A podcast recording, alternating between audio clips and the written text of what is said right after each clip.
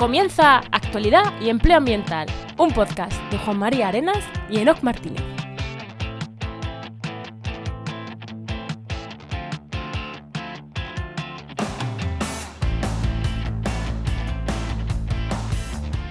Muy buenas, soy Juan María Arenas. Y aquí Enoc Martínez. Y hoy, en el programa 192 del martes 10 de octubre de 2023, hablamos sobre temperatura del mar. Pero no sobre la sino, no, que por lo visto está muy calentica. Por lo visto tenemos ahí un caldete bastante bueno. Fíjate que no me lo esperaba. tenemos un caldete ahí bueno. Pero bueno, antes, antes de darle paso al invitado, ¿qué tal? ¿Qué tal en tu semana? Pues muy bien, justo ayer volvió el podcast de RSC, de Rescate Sostenible Corporativo, con Paula Baldó que tenía muchas ganas y nada, otra vez grabando y vuelta a las rutinas, que a mí me gusta, todas las rutinas me gusta. ¿Y tú qué tal? ¿Qué tal tu semana? Pues yo, ostras, he estado haciendo organización de equipos, de proyectos, de porque septiembre me ha pasado por encima de una manera brutal. Y, necesitaba pararme unos días y decir, espera, espera, vamos a reorganizar lo que tenemos. Mm, mm, teníamos cosas a medias, en plan, a ver, vamos a pararnos a pensar, organizar equipos, a reorganizar proyectos que llega diciembre tenemos que tener cosas acabadas y a lo mejor se nos han quedado colgando ahí, ¿vale? Entonces así un poco la semana ha sido bastante de organizar cositas. Muy bien, muy bien. Bueno, no, y antes de darle paso al invitado, eh, la gente que nos escucha ha, dejado de escuchar a Heinova, porque ya Heinova deja de ser patrocinador del programa. Que oye, lo queremos decir porque muchísimas gracias a Heinova y en especial a Luis pues por estos tres años de patrocinio, que nos tres años, casi tres años, ¿no? De patrocinio. Uf, pues a mí ahora sí que me pillas, pero bueno, dos, tres años, sí, mucho, mucho tiempo, muchísimo contenido que nos ha dado para los programas. Sé que había gente que le gustaba mucho esa parte. Y bueno, y, pero bueno, ya. Muchas gracias, Luis. Como todo se acaba, pues muchísimas gracias, Luis. Ya sabes que tiene las puertas abiertas de esta casa para cuando quieras venir. Y ahora, pues nuevo patrocinador, que hoy el patrocinador, lo voy a decir yo porque como me pilla cerca, en la agencia de formación la Academia de Formación de Oikos MSP, que es mi agencia, y tenemos una academia de formación que se llama Oikos Formación, que hemos arrancado con un curso de comunicación científica, pero la idea es que haya más. Así que el patrocinio va a ser Oikos Formación. Por lo menos por ahora. Mira, la invitada me hace así como, uh, ¿eh? sí, ¿eh? Ahora, luego, te lo cuento, venga, luego te lo cuento. venga, vamos a darle paso a la invitada. Tira la música.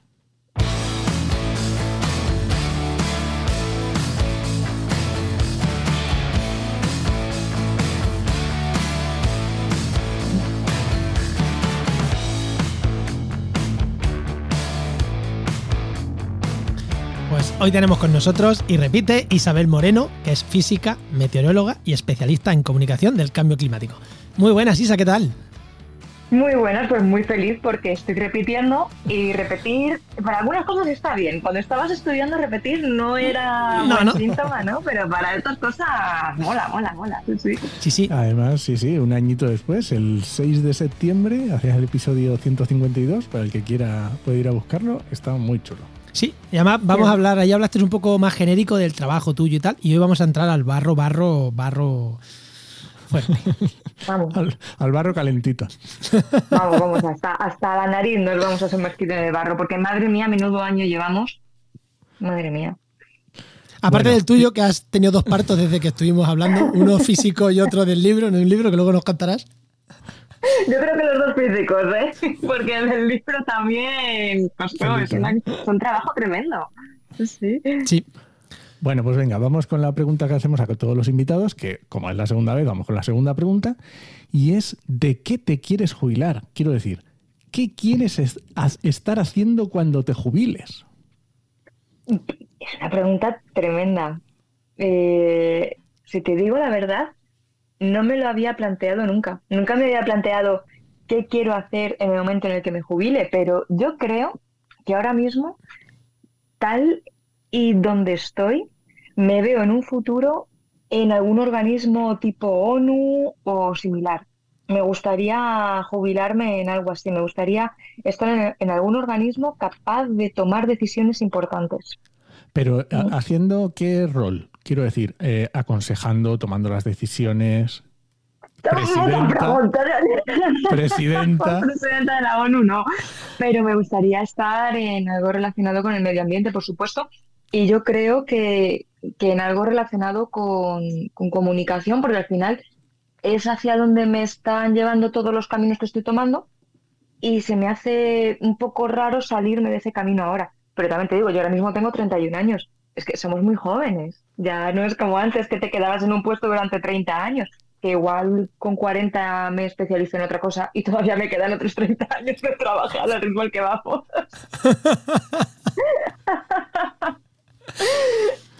Muy bien. pues No, pero me gusta, me gusta, sí, sí, sí. Eh, está muy bien, ¿eh? Yo apuesto. Yo apuesto que también. La última vez que aposté algo de, algo de esto, de que se iba a llegar a un puesto así, fue con Pablo Ross, que lo conoces, y le dije, vas a terminar trabajando en un ministerio y pronto. Hostias, no sé cuánto tardó en estar currando en el ministerio. Tardó meses. Se cumplió, ¿eh? No de ministro, no era de ministro, yo le decía algo más tal, pero oye, cumplió, cumplió. Bueno, Oye, pues Pablo Ross, el ministro. Pablo, yo lo veo, yo lo veo, Pablo Ross lo Yo veo. le veo, yo le veo también. Yo lo veo, también a- a largo plazo lo veo. En un futuro, Sí. y también es muy joven, Sí, sí, sí, sí, sí. si tenemos tiempo. Bueno, Pablo, ya ¿vamos sabes, ¿eh? Te estamos poniendo aquí. Bueno, vamos al lío, vamos al tema.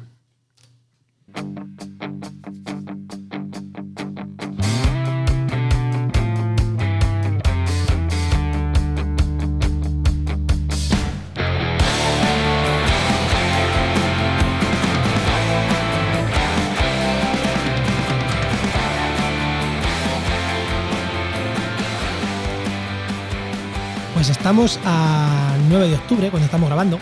Estoy en chanclas, he tenido que cerrar la ventana para que no se escuchen a los niños jugando fuera. Eh, y me he tenido que vestir para. Hombre, estamos grabando con cámara, no era cuestión aquí estar sin camiseta. Y al niño lo tengo. A mi hijo de un año lo tengo casi desnudo. Esto no es normal. El verano de San Miguel Isa se nos ha ido un poquito. El veranillo de San Miguel se nos ha ido un pelín, ¿eh? Se nos está alargando demasiado. Se ha ido, vamos, se ha pasado de la raya muchísimo. Ya cuando hicimos la previsión, si te digo la verdad, cuando yo hice la previsión para este mes de, para finales de septiembre, porque San Miguel es el 29, si no me Sí. equivoco, ¿no? Sí, sí. 29 de septiembre. Cuando yo hice la previsión, no apuntaba a que hiciera tantísimo, tantísimo calor.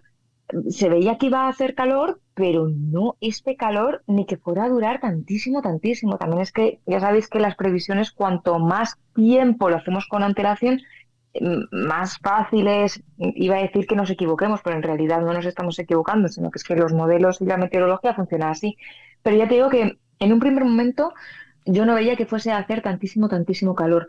Y según fueron pasando los días, de repente vimos 37 grados para Bilbao, 38, o sea, una auténtica salvajada. Y lo peor de todo es que eh, esto parecía no acabar. Es más, eh, mira, estamos grabando esto, has dicho, 9 de Octubre. octubre. La semana pasada, cuando yo hice la previsión, que sabéis que los domingos la presento en Aquí la Tierra de Televisión Española, cuando hice la previsión del tiempo, parecía que el fin de semana que acabamos de terminar iban a bajar las temperaturas. Es que no ha ocurrido.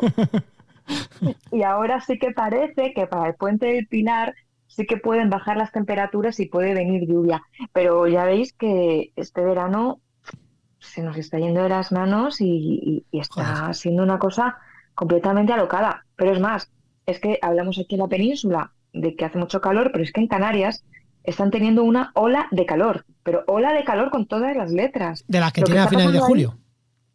Claro, para hablar de ola de calor tenemos que seguir una serie de criterios y los que nos dedicamos a la meteorología seguimos los criterios que dicta EMET. ¿Qué ocurre?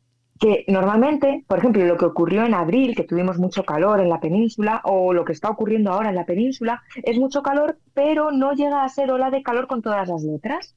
Pero en Canarias sí. En Canarias sí. Estamos teniendo temperaturas rondando los 38, 40 grados, noches en las que en algunos puntos no se baja de los 30 grados. O sea, una auténtica salvajada. Es, un- es una locura que estamos en octubre.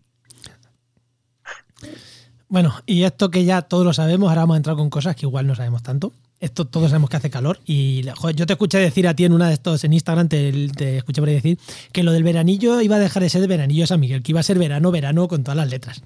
Algo así, algo así comentaste. Pues igual más aún de lo que esperabas, por lo visto. Eh, bueno, pero ahora vamos al tema. Como he dicho que vamos a hablar de temperatura del mar. ¿Esto tiene algo que ver con la temperatura del mar? Eh, ¿Qué está pasando en el mar? Porque no queremos quedarnos en algo que este podcast lo escucha gente que tema está concienciada. No creo que nadie. Los que se meten con la EMET no creo que escuchen este podcast. Entonces, para ellos no hablamos. Vamos a hablar para gente de las que. de los que te hacen caso, de los que confían en ti y en vuestro criterio, de los meteorólogos. Y así que vamos a entrar con un tema que igual no conocen tanto. ¿Qué, qué, qué- qué nos decías que está pasando en el mar? Pues eh, todo esto creo que empezó a gestarse, el, el que yo volviese a este podcast, eh, creo que fue en julio, si no recuerdo mal. Porque... Fue en julio un poco antes, por esa, por esa, sí, por esa época. Sí, porque salió, salió mm, el análisis de Copernicus de cómo había, de cómo había sido el mes de julio. Y, y, yo me acuerdo que yo estaba tranquilamente en mi pueblo de vacaciones y me llamaron de climática, de la parte de la marea dedicado al clima. Me llamaron de climática y me dijeron, oye Isa, que hemos recibido una, una información embargada de Copernicus sobre cómo ha sido el mes de julio y ha sido récord tanto a nivel de superficie como a nivel de mar. Y claro, yo le dije a Eli, que fue la persona que me llamó, digo, pero Eli, a nivel de mar y de océano me estás hablando del hemisferio norte, ¿no? Me dice, no, no, a nivel global. Y yo le dije, ¿cómo que a nivel global? Que no puede ser, me estás hablando solo del hemisferio norte. Y me dice, mira, te voy a pasar la gráfica, no se la pases a nadie porque, claro, es información embargada. Que para quien no esté dentro de, este mundo, ¿qué es eso de información embargada? Eh, las agencias, o por ejemplo, tú, tienes, tú eres Copernicus, ¿no? Entonces, tú vas a sacar mañana un análisis de cómo ha sido el mes X. Esa información sale el mismo día ya en los medios de comunicación. ¿Qué es lo que hace? Esos análisis están ya de antes. Lo que pasa es que se difunden a los medios para que vayan trabajando en esa noticia y que la saquen el día que tú la vas a publicar. Y para que no te pisen tu publicación, se dice que esa información está embargada. Tú no puedes publicar eso antes de la fecha que ellos te dicen. Entonces fue eso lo que pasó, que Copernicus envió esa información, lo iban a publicar X día y a mí me llamaron un día antes para, para hablar de ese tema. Y cuando, me, cuando me, me envió la gráfica, aluciné. Porque normalmente las temperaturas más altas del océano se suelen dar en marzo o en abril, porque, claro, pensemos, ¿dónde hay más agua en el mundo? ¿En el hemisferio norte o en el hemisferio sur? En el hemisferio sur. Efectivamente. ¿Cuándo está el agua más caliente? Justamente cuando termina el verano. Claro, en el hemisferio norte es en septiembre, ¿no? Pero en el hemisferio sur es en marzo. Cuando, que es justo cuando acabe de terminar su verano, ellos entran en el otoño y nosotros entramos en la primavera, ¿no? En el hemisferio norte, en el hemisferio sur entran en el otoño. Pues por eso normalmente las temperaturas oceánicas alcanzan su máximo en esos meses. Pero ¿qué ha ocurrido este año? Que no ha sido así. Que este año se ha batido el récord en julio y en agosto. Y eso a mí me puso los pelos de punta porque dije, es que esto es terreno completamente desconocido. Y además ocurre una cosa, teníamos un montón de olas de calor repartidas por el mundo, pero es que lo más gordo es que teníamos a la Antártida batiendo récords récord de calor. La Récord de, deshielo, sí.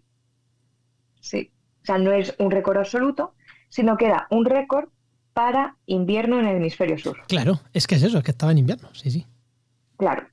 Y, vamos, eh, yo os invito a que busquéis esa gráfica para ver el, el mínimo que ha tenido durante el máximo. el, artículo este que, está diciendo Isabel eh, salió en Climática y se llama El océano arde. La temperatura de su superficie ha sido récord en julio, es del 8 de agosto.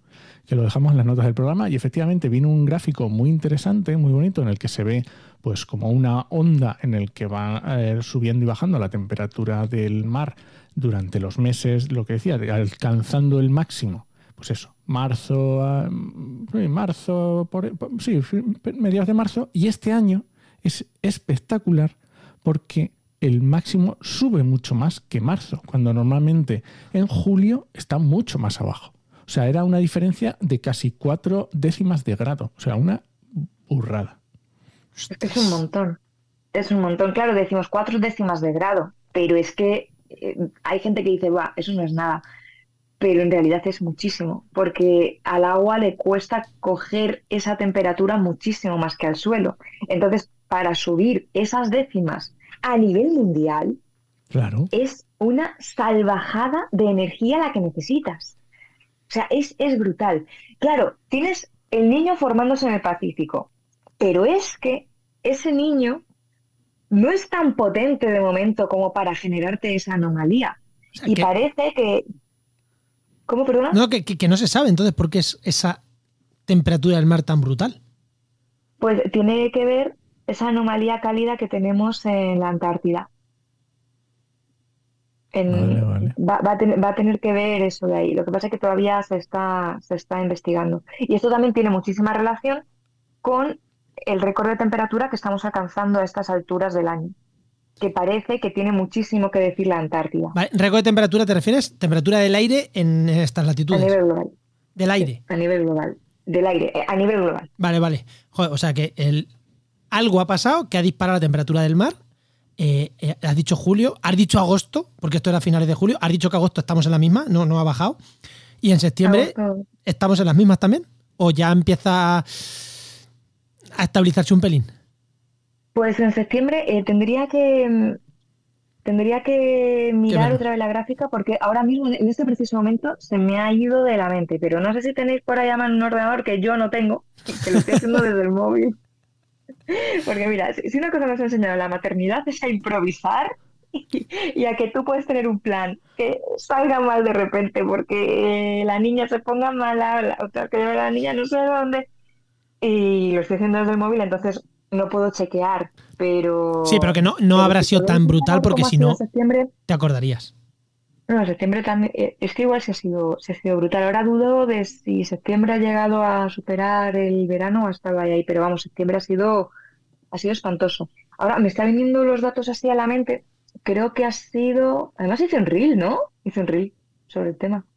Ya está. Es La maternidad, la maternidad, eh, Isa, no te preocupes, la es la maternidad maternidad, sí, sí. es- Te- te- te- como, como- como dice mi chica, eh, te quita neuronas. O sea, mm, Sí, sí, sí, sí, sí, te quitan neuronas. te quita neuronas. O sea, las neuronas están para lo que tienen que estar, para que no se te muera el niño. Ya está, la niña en tu caso. Sí. Encima durmiendo mal y no sé si lo ha podido encontrar Enoch, pero creo que era 1,4 grados por... en- No, perdón, eso es 1,8 grados por encima del periodo preindustrial para un mes de septiembre y creo que a nivel global de enero a septiembre la temperatura mundial era como 1,4 por encima de la era preindustrial.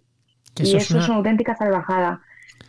Sí, Es una auténtica salvajada. Y parece que para eso tiene mucho que decir la Antártida. vale.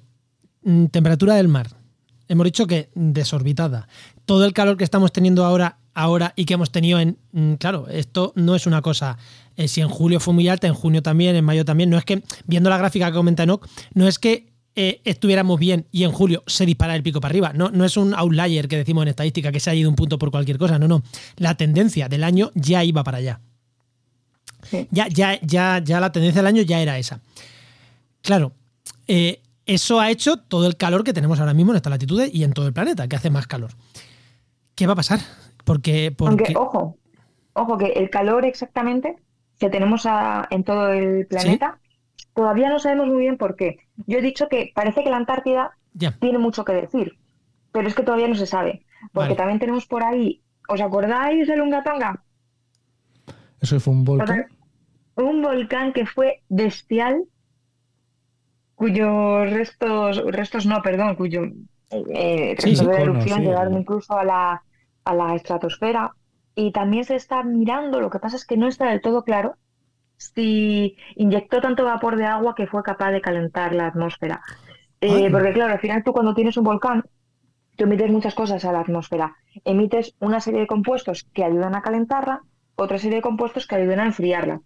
¿Cuál de los dos gana? Pues normalmente el efecto que suelen tener los volcanes en el clima, al menos en la actualidad, ayuda a que baje la temperatura durante años sucesivos. Pero puede ser que lo que haya emitido ese volcán, al final tú miras los compuestos y terminen ganando aquellos que ayudan a calentar el, planeta. Y todavía eso está en estudio. Todavía no sabemos muy bien qué es lo que hay detrás de que este año esté siendo la salvajada que está siendo. Esto nos ha pillado por sorpresa a, los, a quienes nos dedicamos a esto. eh, vale. Menos mal que hemos dicho antes que los de la EMET es una institución que hay que acabar con ella, porque es una mierda, no nos están escuchando. Porque si no, contra este corte dirían, veis, no es antrópico, el hombre no tiene culpa, es un volcán. Pero por otro lado, por, por otro lado, iba a decir, no sé si me alegro que esto sea no antrópico, porque si no es antrópico, quiere No, decir mira. que bajará la temperatura, se estabilizará. Pero, mm, pero, oye, que puede acabar con la vida, un volcán puede acabar con la vida en la Tierra. O sea, tampoco vayamos a decir, ah, como no es antrópico, no pasa nada. O sea, bueno, que también hay que, hay que tener en mente, ¿no? Pero, pero me gusta, ¿no? Esto que dices, que, que parece que estamos siempre alarmando con que el hombre es el responsable, siempre, y en este caso es posible que no. Claro, pero también te digo una cosa. Eh, las cosas naturales que han pasado este año han pasado en un clima que ya está dopado. Claro. Sea, que ya se sabía que con el niño formándose en el Pacífico este año y con el historial que tenemos detrás, como por ejemplo que el año 2020, que tuvo una niña, fuese comparable al año 2016, que tuvo un niño asombroso, ya sabíamos que cuando se formase un niño en el Pacífico íbamos a tener un año que iba a ser récord. El tema es que están pasando cosas que, está haciendo, que están haciendo que 2023 diga, eh, sujétame el cubata, que voy yo. Eh, así dicho, un Sí, cubata sí, sin sí. alcohol porque yo no consumo alcohol. entendible, es entendible. Sí, sí, no, no, aquí, aquí no somos alcohol free. Aquí, a la- a- o sea, Cero, cero alcohol. aquí qui- quien divulga con alcohol son otros. Aquí todo lo contrario. Aquí divulgamos sin alcohol. Además, no consumo, no consumo, consumo alcohol. Yo tampoco. El, eh, pero bueno, te- eh, tema, tema de lo que hacemos en nuestro tiempo libre aparte. Eh, claro, la cuestión es que aquí ahora se están debatiendo varias cosas. Porque, a ver, primero, que, eh, antes de nada, cuando digo se están debatiendo varias cosas, se están debatiendo cosas a nivel científico y a nivel simplemente de tener claro qué es lo que ha pasado. Y es casi eh, cosas, mm, de- detalles, detalles. Sabemos que el clima está alterado y está alterado por la acción del ser humano. Sabemos que el año 2023 va a ser muy cálido, sabemos que el año 2024 va a ser muy cálido y eso va a ser como consecuencia de toda la cantidad de gases de efecto invernadero que, hemos emitido nosotros. ¿Qué ocurre? Que tenemos cosas naturales que pueden hacer que un año que iba a ser tremendamente cálido sea tremendamente, tremendamente cálido. ¿No? Vale. Sea, quiero decir que, que no podemos quitar de la ecuación, ni muchísimo menos la responsabilidad que tiene el ser humano. De hecho, esto nos hace que tengamos que tomar más acción frente a la crisis climática. Claro. Porque de repente nos encontramos con que si ocurre algo que puede calentar el clima por lo que sea, em, las consecuencias son mucho peores de lo que esperábamos en un primer momento. Pues nos estamos encontrando también que posiblemente la corriente atlántica Justo esté te quería más preguntar, cerca. efectivamente, justo, por eso te quería preguntar, pero ¿qué está, qué, ¿cómo se traduce eso o qué estamos viendo que está pasando en el Atlántico Claro, Norte porque o es que- en el es que hay Atlántico veces que en nuestro... hay- En ecología hay puntos de no retorno. Si llegamos a este punto, ya está. Claro. Eso, eso pasa en un montón de ecosistemas. Y en el mar también, en las corrientes marinas, ¿no? Lo que Claro. iba a decir. Claro, por ejemplo, en, en la corriente atlántica, que además salió un estudio en, en julio, creo que fue, en julio pasaron muchas cosas Sí, este sí. Eh, en julio salió un estudio en el que decían que posiblemente la corriente atlántica estuviese ya en un punto de no retorno. ¿Qué ocurre con la corriente atlántica? Es una cosa tremendamente grande. El Atlántico es enorme, es que pensad que va, eh, que recorre lo- eh, meridianos enteros del, del globo, ¿no? Que une el planeta del hemisferio sur hasta el hemisferio norte, es muy profundo, tiene una cantidad muy grande de agua y además pensad que el proyecto Argo, que, cons- que consiste en estas boyas que miden el océano, que bajan Sí. en profundidad y demás, que además no, no son 800.000 boyas. Y 800.000 para todos los océanos, para, para, para todo el océano del planeta me parece muy pocas, si te digo la verdad. Quiero decir que miden el océano de forma puntual y este proyecto lleva en marcha desde el año 2004. Es decir, tenemos datos desde antes de ayer para modelar esto de forma más fiable en, eh, en profundidad. Profundidad. Vale, sí que tenemos otras formas de, de saber cómo pudo ser la corriente atlántica, pero a lo que voy es que todavía nos quedan muchas cosas por saber y modelizar esto es una cosa muy, muy complicada.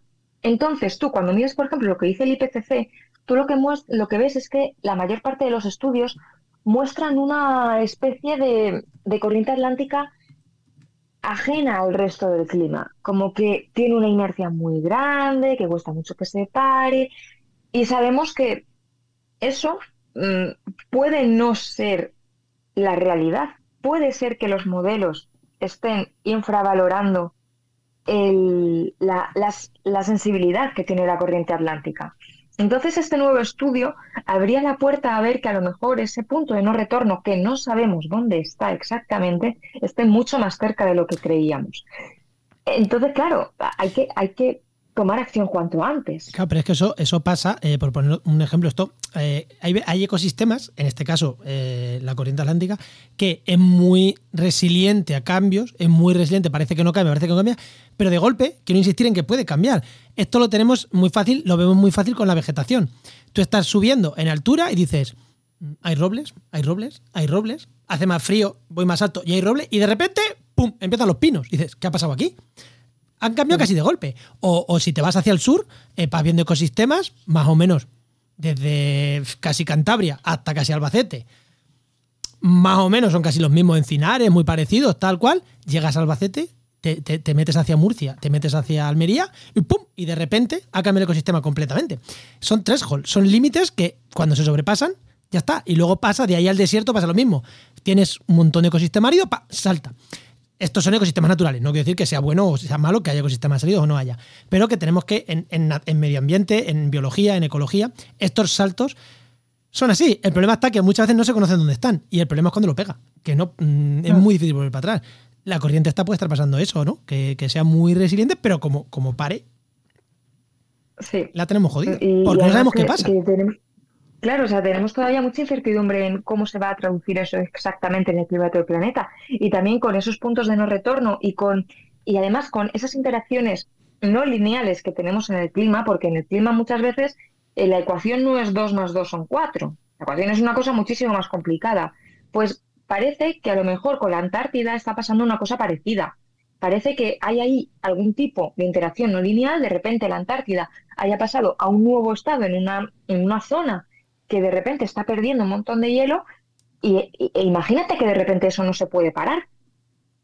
Que incluso si bajásemos la temperatura, esa zona seguiría perdiendo hielo y seguiría contribuyendo a calentar más el planeta.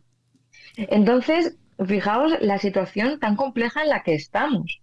Estamos ya en, en un momento en el que no tomar acción es algo muy, muy peligroso para todo el mundo.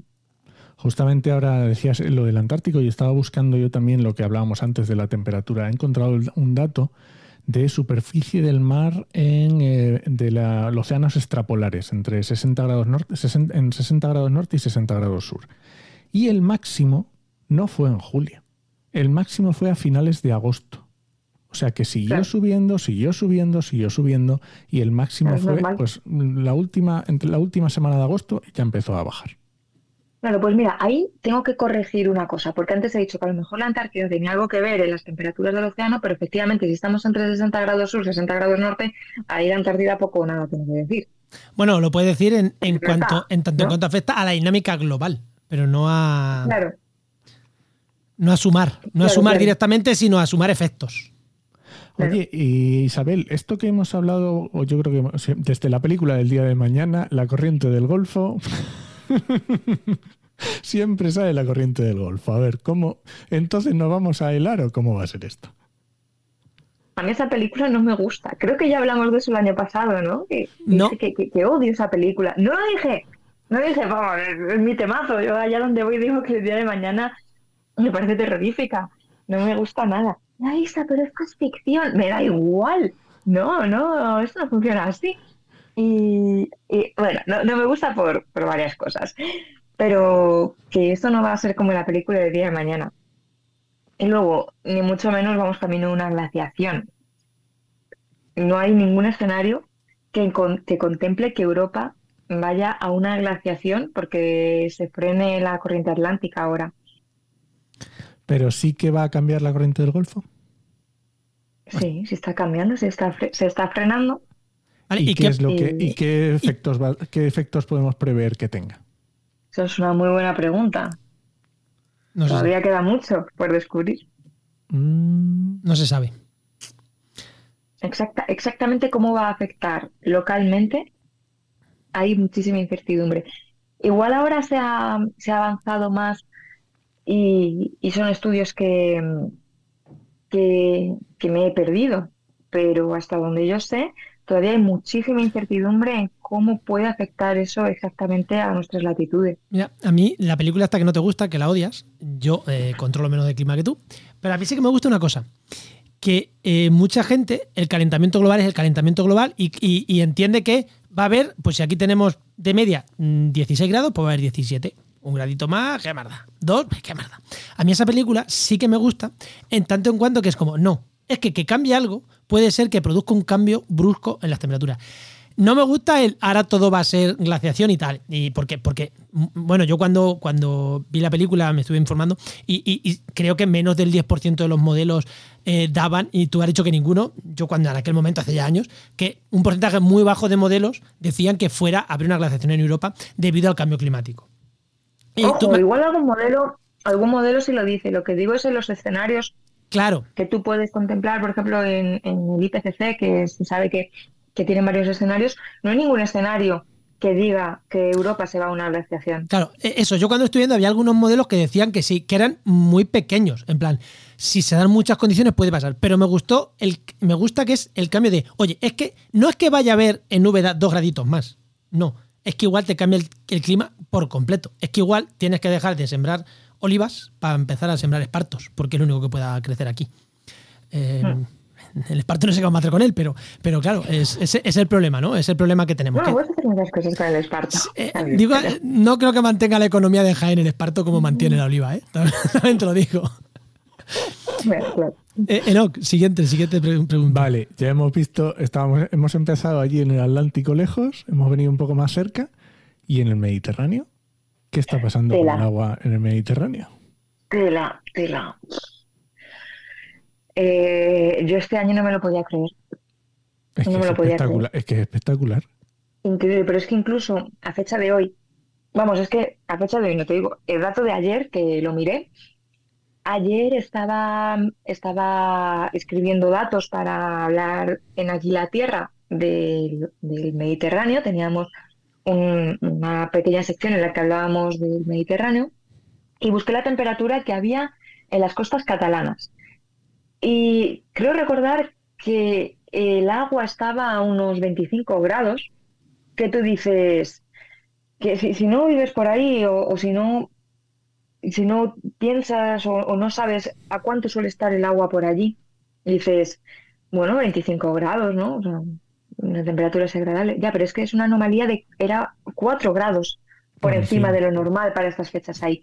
Y volvemos a lo que hemos dicho al principio de este episodio, que realmente para subir la temperatura del agua necesitas una cantidad de energía tremenda. Y tener 4 grados de anomalía en el agua es una barbaridad.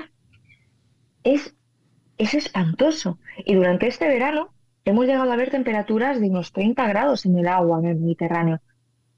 O sea, una, una cosa loquísima, pero además desde súper pronto. Y yo recuerdo estar este verano, cuando estábamos trabajando para el programa, igual buscando información para hablar de ello en el programa, miraba las temperaturas mínimas y había zonas que llevaban meses sin bajar de los 25 grados. Pero es que dices, es una- en, tierra, ¿en tierra o en agua? de- en tierra, sin bajar de los 25 grados de noche. Y eso es una auténtica barbaridad también. Sí. No es el calor de siempre. El compañero de AEMED de la Comunidad Valenciana, el delegado de AEMED de la Comunidad Valenciana, compartió un gráfico mostrando el número de noches por debajo de, por encima de los 25 grados que se habían registrado en el, en el Observatorio de Valencia y se ve cómo es de la última década, sobre todo, cuando esas noches se vuelven mucho más habituales. Antes, pues sí, podías tener una noche sin bajar de los 25 grados, pero es que ahora es mucho más normal que antes. Y claro, eso está afectando a la noche, también durante, durante el día, bueno, pues también había unas temperaturas así elevadas, pero sobre todo evitaba que amortiguase la temperatura, sobre todo por la noche, hasta que bajase mucho. Y luego, eh, lo que ha pasado en Grecia o lo que ha pasado en Libia, Eso, eso, que eso, eso. no nos olvidemos que ha muerto mucha gente, mucha, mucha gente. Seguramente no se entendería si el mar Mediterráneo no hubiese estado tan caliente como estaba. Que son inundaciones, tanto en Libia como en, como en Grecia.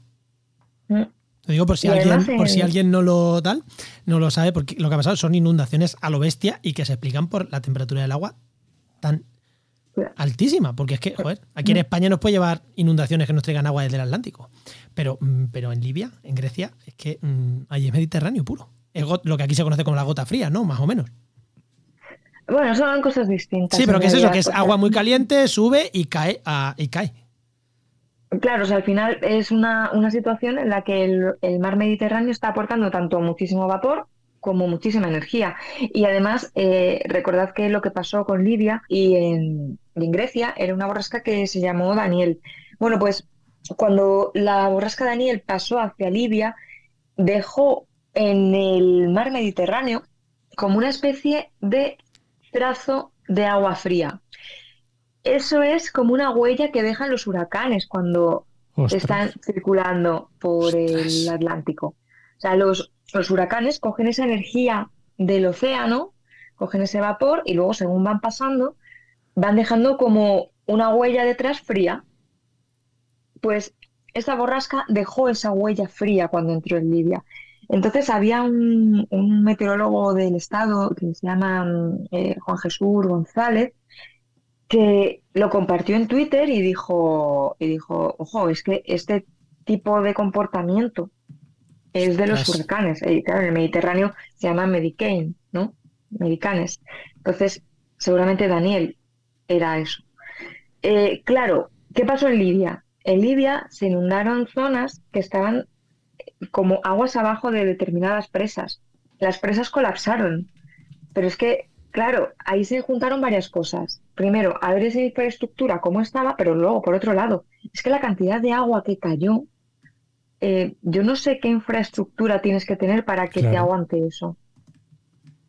Sí, que si Es te cae en. España hubiera muerto gente. Que no pensemos que es Libia porque es Libia. Que eso te cae en España y. que- no nos olvidemos que es que en España, mientras eso estaba pasando, eh, es verdad que en Libia pasó unos días después, porque primero eh, esa borrasca venía de Grecia. Recordad que cuando teníamos esas inundaciones en Grecia, simultáneamente en España teníamos una dana que ha dejado ocho fallecidos Efectivamente. entre la Comunidad de Madrid y la provincia de Toledo.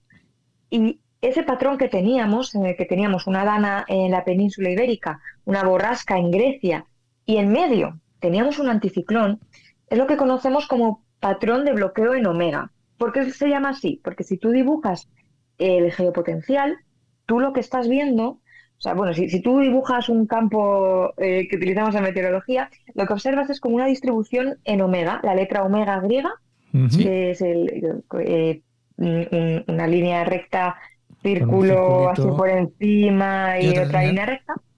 Pues para, para quien no tenga la letra en mayúscula ahí en, en la mente, bueno, pues cuando tú tienes ese patrón eh, en el que un bloqueo anticiclónico en el centro de Europa está ahí a costa de que haya dos sistemas de bajas presiones en la parte inferior, digamos, de ese anticiclón y que sean sistemas muy estables y, que, que no se muevan de ahí. Entonces, claro, el problema no fue solo que tuviésemos esas borrascas, o en el caso de España, que tuviésemos la dana, sino que estuvo de forma muy, mm, que, que no se movió, muy estática. Y eso es lo que te hace que te caiga una cantidad tremenda de precipitación en un sitio.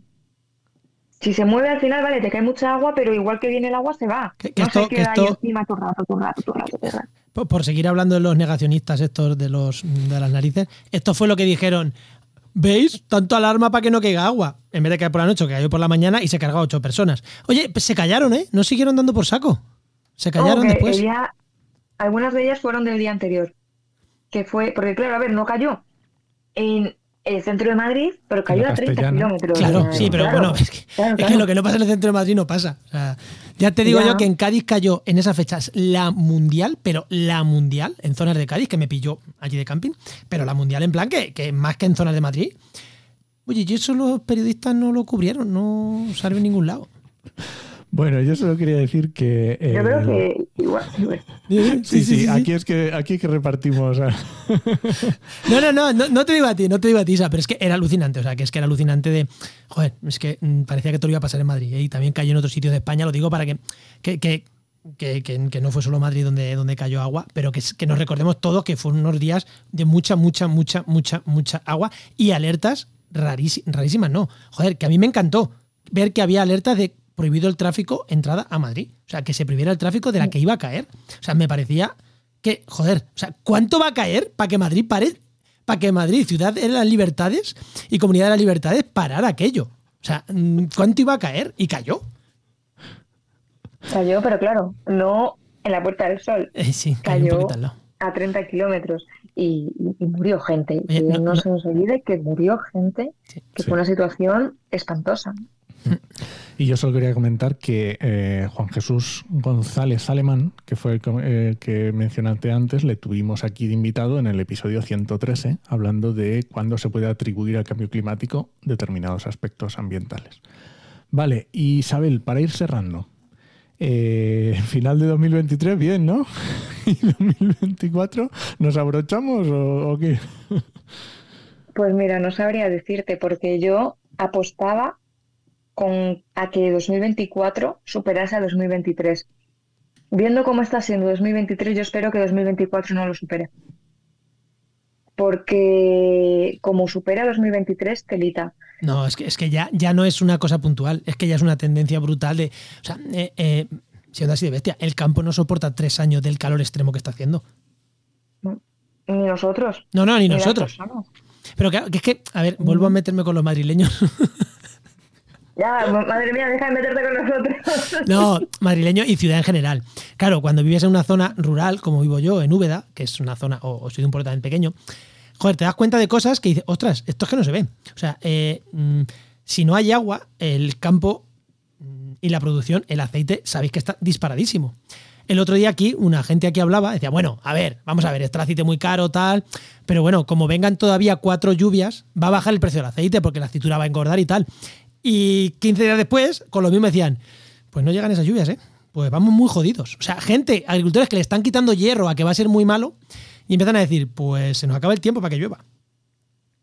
Se nos acaba el tiempo para que llueva. Eh, y uno dijo, como venga otro año más así, es que mm, se nos pueden empezar a morir árboles. Claro, es que, es que tela, es que tela. Es que tela. O sea, es que, claro, igual ellos no tienen el conocimiento que, que puedes tener tú de los datos. Pero, pero me parece también muy. mm, em, joder, lo que tú has dicho, esperemos que el 2024 no sea igual que el 2023, porque es que ya venimos de un año Esperemos. 2022 que ya fue calentico. Sí, sí, sí, aunque no fue.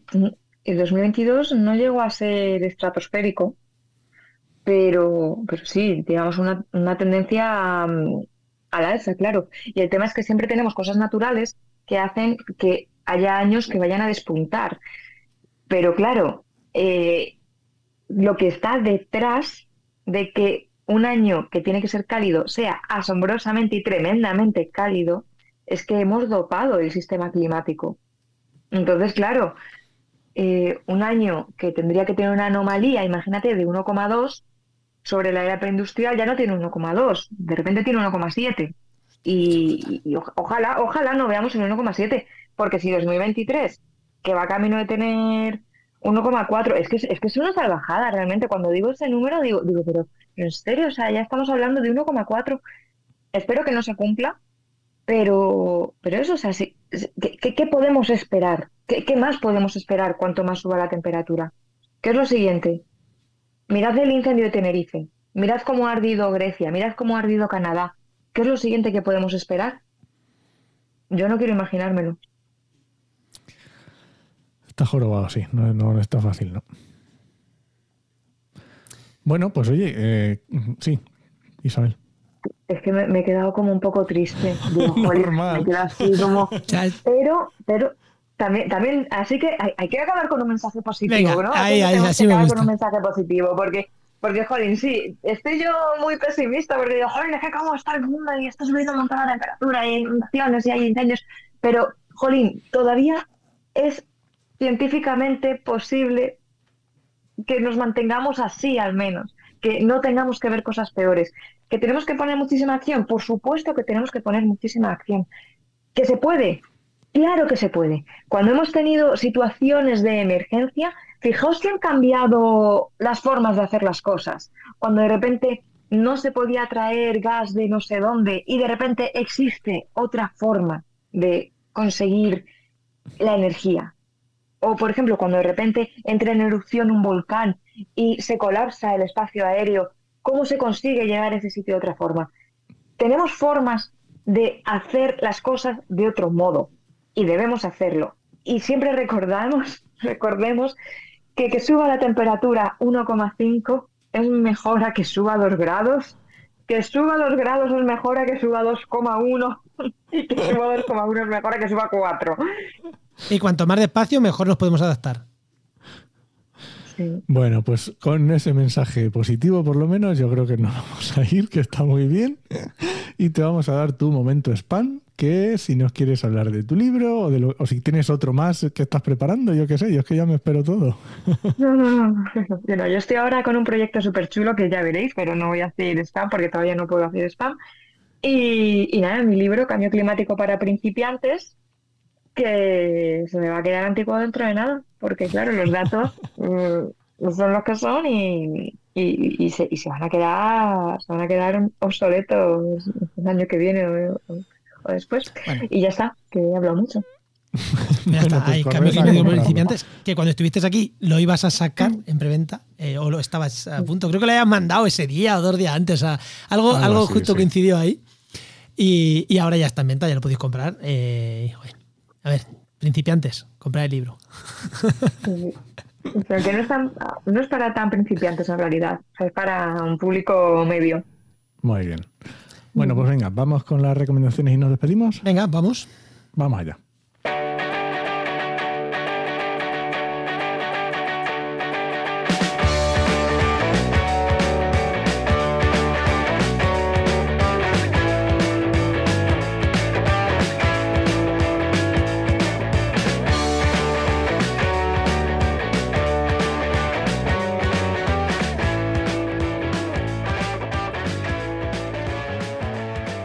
Sé qué ha pasado, no sé qué ha pasado con Isabel, que se nos ha caído. No sé si está o no está. Está, está, está, parece que está en silencio. Muy parece bien. que está. No, Pues es la cámara, parece que lo que se ha caído es la cámara. Venga, pues voy con mi recomendación, que voy un- a un podcast un poco hardcore, que mm, estoy ahí explorando nuevos temas y es un podcast eh, Duro. chulo, chulo. Sí, sí, duro, duro. Que se llama Webinar Feminista. Eh, sí, sí, duro, duro. Ya escucharlo, merece la pena. Ya ¿De, veréis, de- está de muy qué va? ¿De qué va? Adivina. no, son eh, eh, adaptaciones a podcast de conferencias o de charlas sobre feminismo y además feminismo radical. Así que muy, muy chulo, muy interesante. ¿Quieres tú recomendar algo, Juan? Pues mira, yo voy a recomendar. A ver, esto no necesita recomendación porque lo escucha todo Dios. Pero voy a recomendar. Espera, ¿no? ¿Qué? Ah, Isabel, vete preparándote que te toca luego. ¿eh? Ah, que tengo que recomendar. sí, Algo, pero algo al sea. margen. Por eso no, no te lo hemos dicho antes. Algo al margen de tu. O sea, un podcast, un libro, un lo que sea, lo que sea que te venga a la mente. Lo que quieras. Venga, Pero Juan, que, yo, que yo solamente soy, que no me da tiempo a mí a, a hacer otras cosas que no sea cuidar de mi hija, mirar el clima. Y, Bueno, pues Venga. recomiéndanos algo de algo que te utilices para informarte para el tema de crianza. voy Venga. yo primero, te damos dos un minutito para que te lo sí, sí, pienses. sí, dame, dame un rato para Mira, yo, yo voy, a, voy a recomendar el podcast, que no sé si a ti, eh, no, pero que es súper famoso, o sea, no, no es, es, es el podcast del diario, punto, el diario.es, de Juan Luis Sánchez, de un tema al día. ¿Y por qué le voy a recomendar? Porque últimamente están tratando bastantes cositas de estos temas, de estos temas de clima, y me parece que es, joder, que está guay que en un medio generalista, donde tratan un tema al día y con todo lo que tenemos de política, todo lo que tenemos de, de otras muchas cosas, que casi todas las semanas saquen algo para hablar de una manera muy generalista, pero de estos temas, de las inundaciones, de, de estas cosas de cambio climático en general, me parece guay. Y de vez en cuando sacan algún tema de estos, que oye, aunque solo sea por, por esos, merece la pena. Bueno, a mí me gusta casi todo lo que hablan, pero es, es generalista, todo lo días un... Está, está bien, es un podcast que, que está bien. Juan Luis Sánchez es el periodista. Es Juan Luis Sánchez. Perfecto. Bueno, todo tiempo ya, Isabel, ¿qué nos recomiendas? Sí, sí, sí, yo recomiendo, que imagino que se habrá recomendado aquí antes, yo recomiendo un podcast que se llama Energía Granel de, de González e Ismael Morales, que a mí me gusta mucho porque el tema de la energía parece que todo el mundo sabe de la energía. Bueno, la verdad es que todo el mundo sabe de todo, ¿no? Siempre que sale así algún tema polémico, resulta que todo el mundo sabe de todo. Y es que me gusta mucho cómo hablan ellos de la energía y, y- y nos acercan al resto de mortales un tema tan complicado. Qué difícil es ese tema. ¿eh? Bueno, a mí me gusta mucho también. Hoy justo que sale este programa, sale el segundo, de han vuelto justo después del verano, volvieron la semana pasada y ahora es el segundo programa en la nueva temporada. Así que genial. Energía Gran Pues han, han estado los dos por aquí, por el podcast. Sí, ahora están los dos por aquí. Sí, sí, Al final todos nos conocemos, ¿eh? Bueno, Ismael, I- Isabel, te iba a decir Ismael, como energía grande. Isabel, muchísimas gracias por venirte. Muchísimas, A muchísimas vosotros. gracias. Muchísimas A ver gracias. qué pregunta hay para la tercera vez que venga. Ah, ya está preparada. Eh, ya eh, está espérate, preparada, nos ¿eh? despedimos y te contamos cuál es. Bueno, pues nada, este podcast pertenece a la red de podcast Podcastidae, la red de podcast de ciencia, medio ambiente y naturaleza. Y muchísimas gracias por compartir este programa, por los comentarios en redes sociales. Muchísimas gracias por, por estar ahí, que si no fuera por vosotros no seguiríamos haciendo este podcast. Y nada, os esperamos en el siguiente programa de actualidad y empleo ambiental. Muchas gracias, nos escuchamos. Adiós.